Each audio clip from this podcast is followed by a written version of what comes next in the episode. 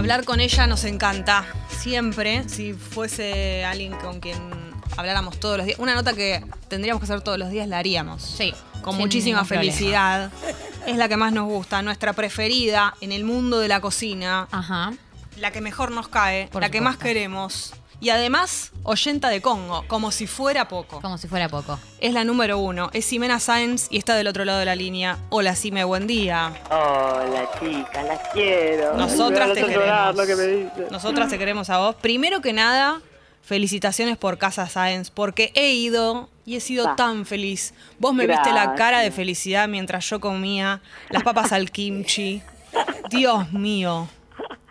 Qué bueno, Jessy, me encanta. Bueno, ahora tiene que venir Gaia, la tenemos que Sí, convencer. falta. para No, que a mí no me tiene que convencer nadie. O sea, nadie me tiene que Ella está muy convencida. Ya- esa parte ya está hecha.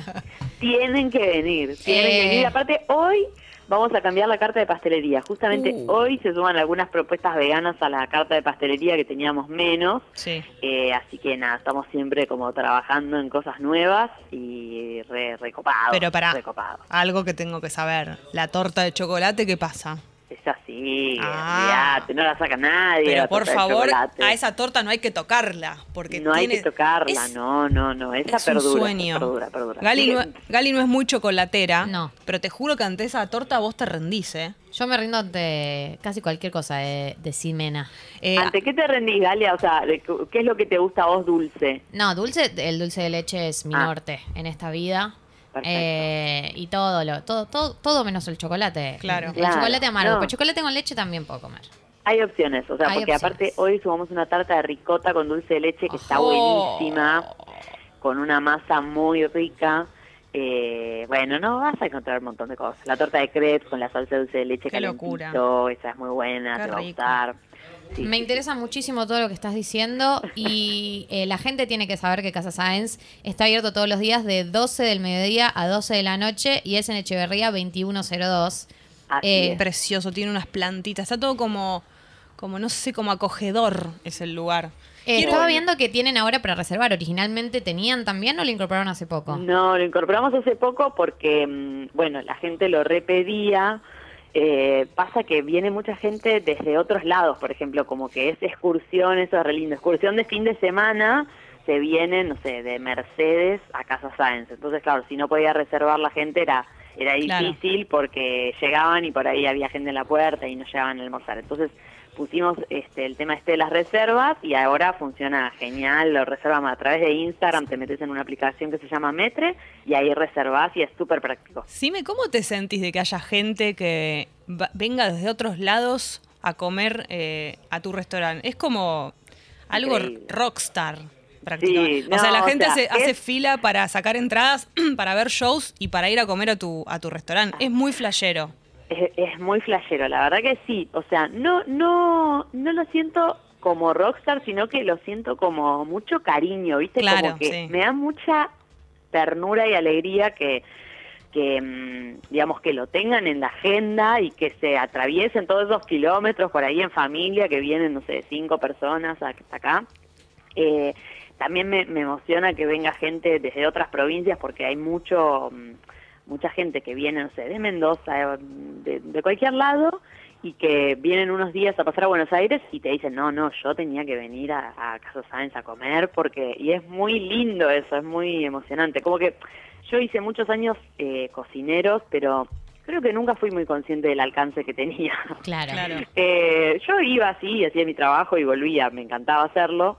Eh, pero bueno, esto es como que el restaurante pone muy eh, de frente con eso, que es re lindo. Y, y a la vez también es re lindo haber, mm, digamos, abierto y te- vivir, estar en un barrio donde hay un montón de gente viviendo que también le encanta la propuesta. Así que es re lindo el mix que se da en el restaurante. Eh, yo te iba a preguntar, Sime, eh, ¿cómo fue que decidiste, eh, digamos, seguro que me imagino para muchos cocineros de ser un sueño abrir un, un restaurante, eh, ¿cómo, ¿cómo decidiste, bueno, es ahora el momento? Sí, bueno, se dio bastante mm, orgánicamente, diría, porque siempre lo quise hacer y como que era mi sueño, no sé, desde, a ver, desde el 2008 más o menos, yo ya quería abrir un restaurante. y todavía Claro. no había empezado cocineros. O quería abrir un café y estaba todo el tiempo atrás de esa idea y cómo hacer para ahorrar la plata para abrirlo, o me asocio con una amiga. Eh, en un momento llegamos hasta a señar un local para alquilar con una amiga por Chacarita, éramos unas visionarias en esa época, Hermoso. porque no- Chacarita Claro. no era lo que es hoy. No, es la- Sí. no- no estaba tan, tan hypeado como ahora. Cero, cero. Habíamos, me acuerdo, reservado un local en la calle Newbery, este, que estaba buenísimo, que ahora paso y hay algo lindo también. Y, y bueno, después nos tiramos para atrás porque nos dio cosa la inversión que había que hacer y todo, como que dijimos, ay Dios mío, ¿en qué nos vamos a meter? Y, mm, y después yo me fui de cocineros, siempre, siempre, siempre con ganas de hacer esto, pero a la vez no encontrando la manera. Y mm, venía trabajando hacía unos años con, con unos chicos que son emprendedores gastronómicos que se llama Grupo Jaca.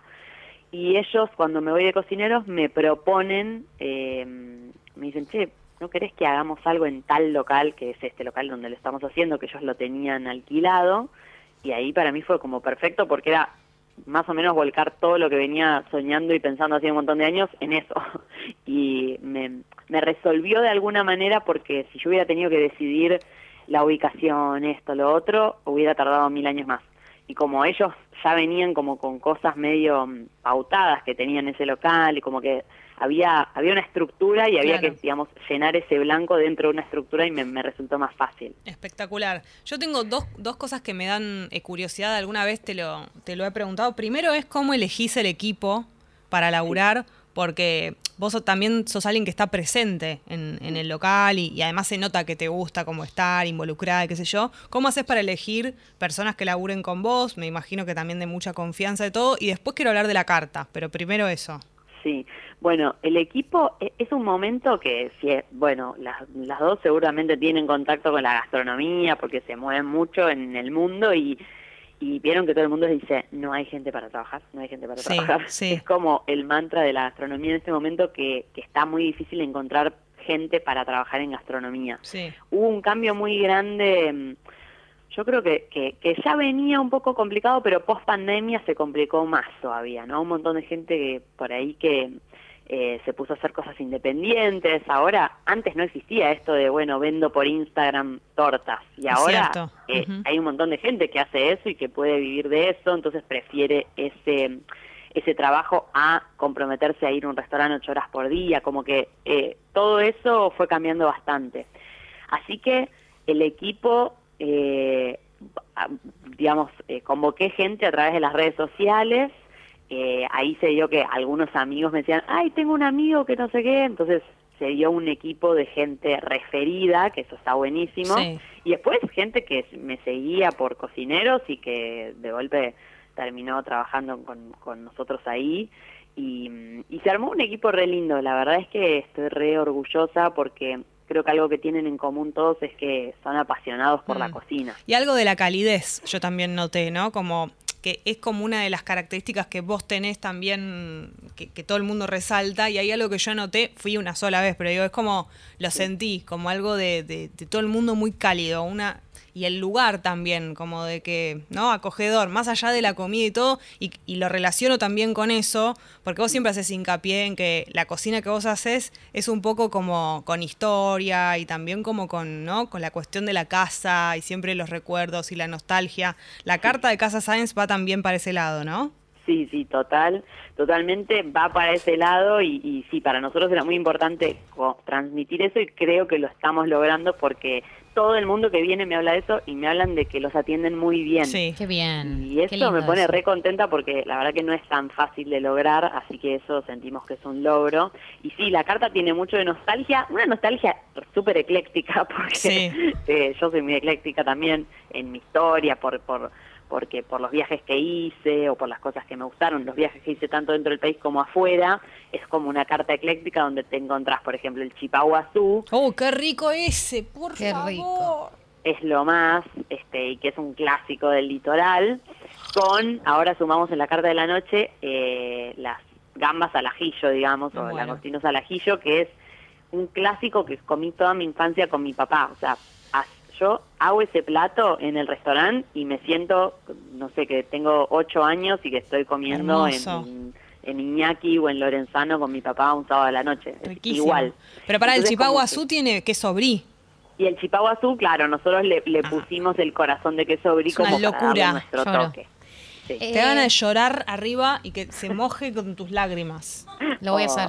Te lo juro. Eh, sí, me una pregunta. ¿Hay algo que, mm, que, que no sé si siempre fue así, supongo que sí, pero que por ahí percibo más ahora, que es que muchas veces la gastronomía, por lo menos acá en, en Ciudad de Buenos Aires, se va moviendo, ¿no? Como según tendencias, ¿no? Por ejemplo, ahora hay tal, todo lo de los platitos, el mundo platitos, el mundo cositas Sí. eh, chiquitas. Si eso influencia la manera en la que pensaste también tu restaurante o si es como independientemente de eso.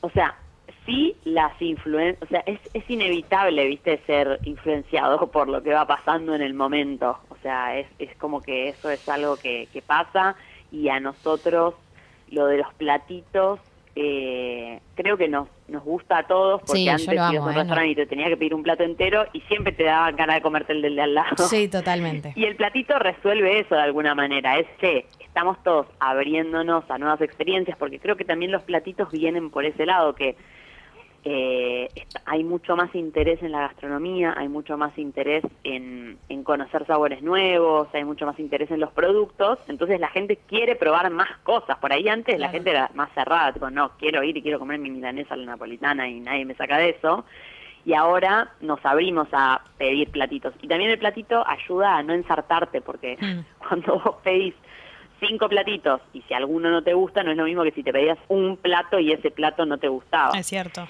Eh, entonces como que siento que el platito da una libertad y una cosa de juego y de compartir que es re linda.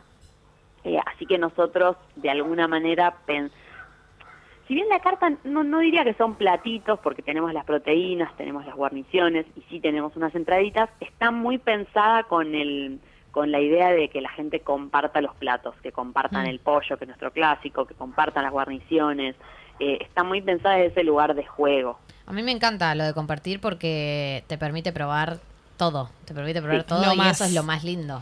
Eh, otra Total. cosa de Casa Science que me gustó mucho es que está todo a la vista, como la parte de la, de la pastelería, ¿no? O, Sí. Es hermoso eso, como que vos vas, viste la situación de voy y me elijo algo, pero muy a la vista ahí como espectacular.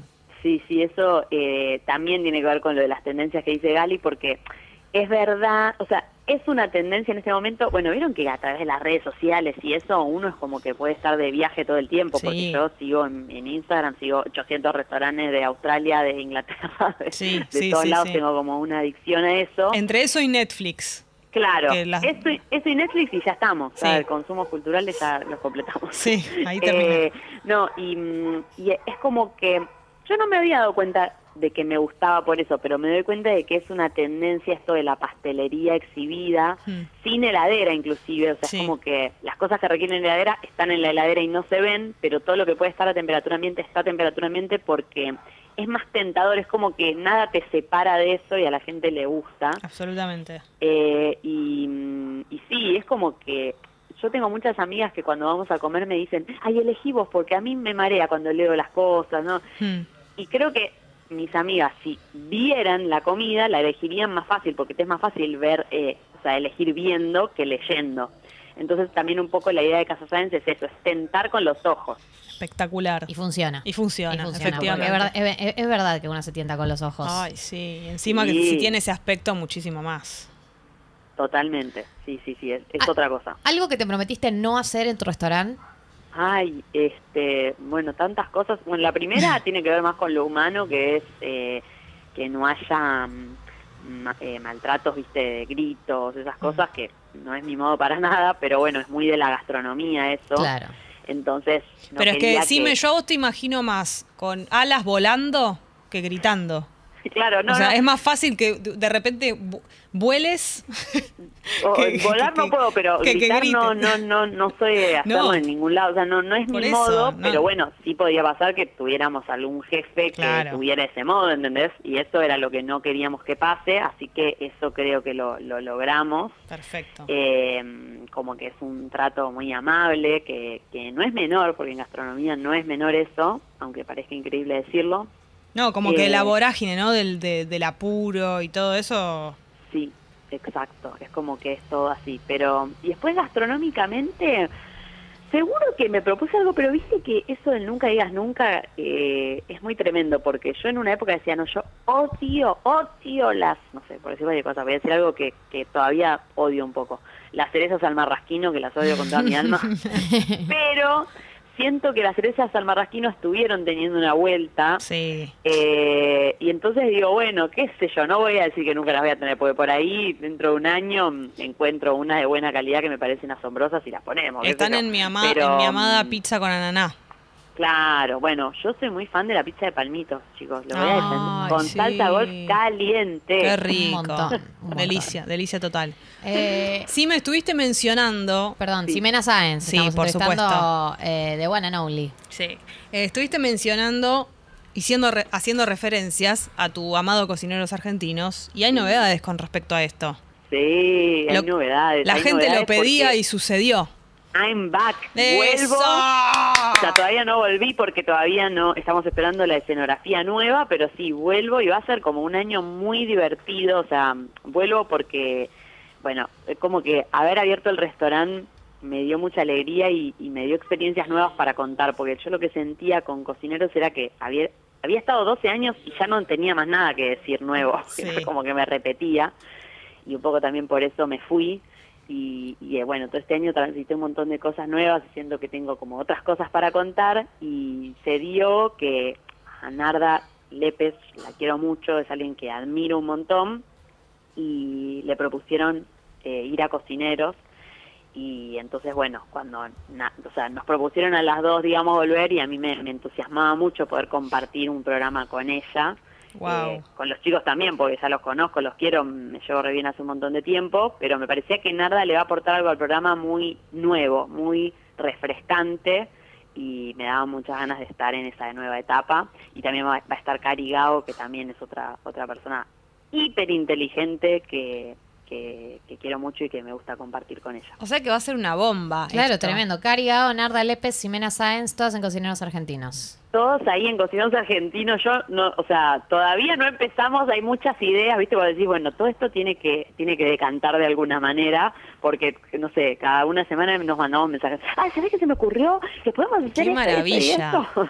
¿Esto cuándo arranca de esta forma, este equipo?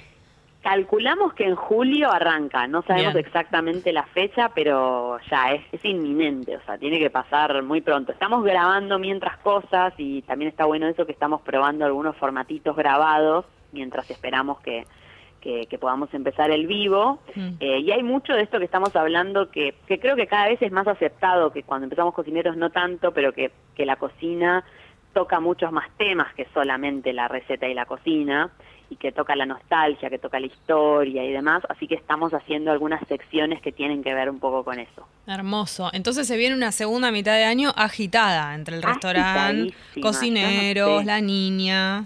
Sí, regálenme una agenda más grande. Bueno, pero calendario. no, pero bueno, viste que a usted, espera, Jessy, ¿vos qué me decís que vos tenés 800 trabajos? Sí, es estoy verdad. muy agotada. La cantidad de kioscos que tenés, No, La cantidad de kioscos, yo Mucho cuando kiosco. la veo a Jessy digo, pero ay Dios mío, Jessy, Pero ¿cómo ¿de dónde a dónde va? Es que una cosa te lleva a la otra. Viste que cuando tenés energía te da más ganas de hacer cosas. Pero aparte, y, y te gusta mucho lo que haces, o sea, a vos te, te encanta lo que haces, y entonces me siento identificada porque a mí me encanta lo que hago, entonces digo, sí, eso puedo. Ayer fui a cocinar en la Embajada de Inglaterra. ¿Puedes venir un domingo a cocinar? puedo. Sí, puedo. ¿Te, te querés quedar haciendo dos horas más de aire, tres horas más de aire, cuatro horas más de aire? Me quedo. Y bueno, y así estamos. así. Hay que aprovechar ahora, Sime, porque el tren se nos va, si no. El Ay, re tren drástica. Pasa una vez en la vida. Este es el momento. Bueno, Sime, eh, éxitos, felicitaciones por todo lo bueno. y nada, te queremos hermosa. mucho.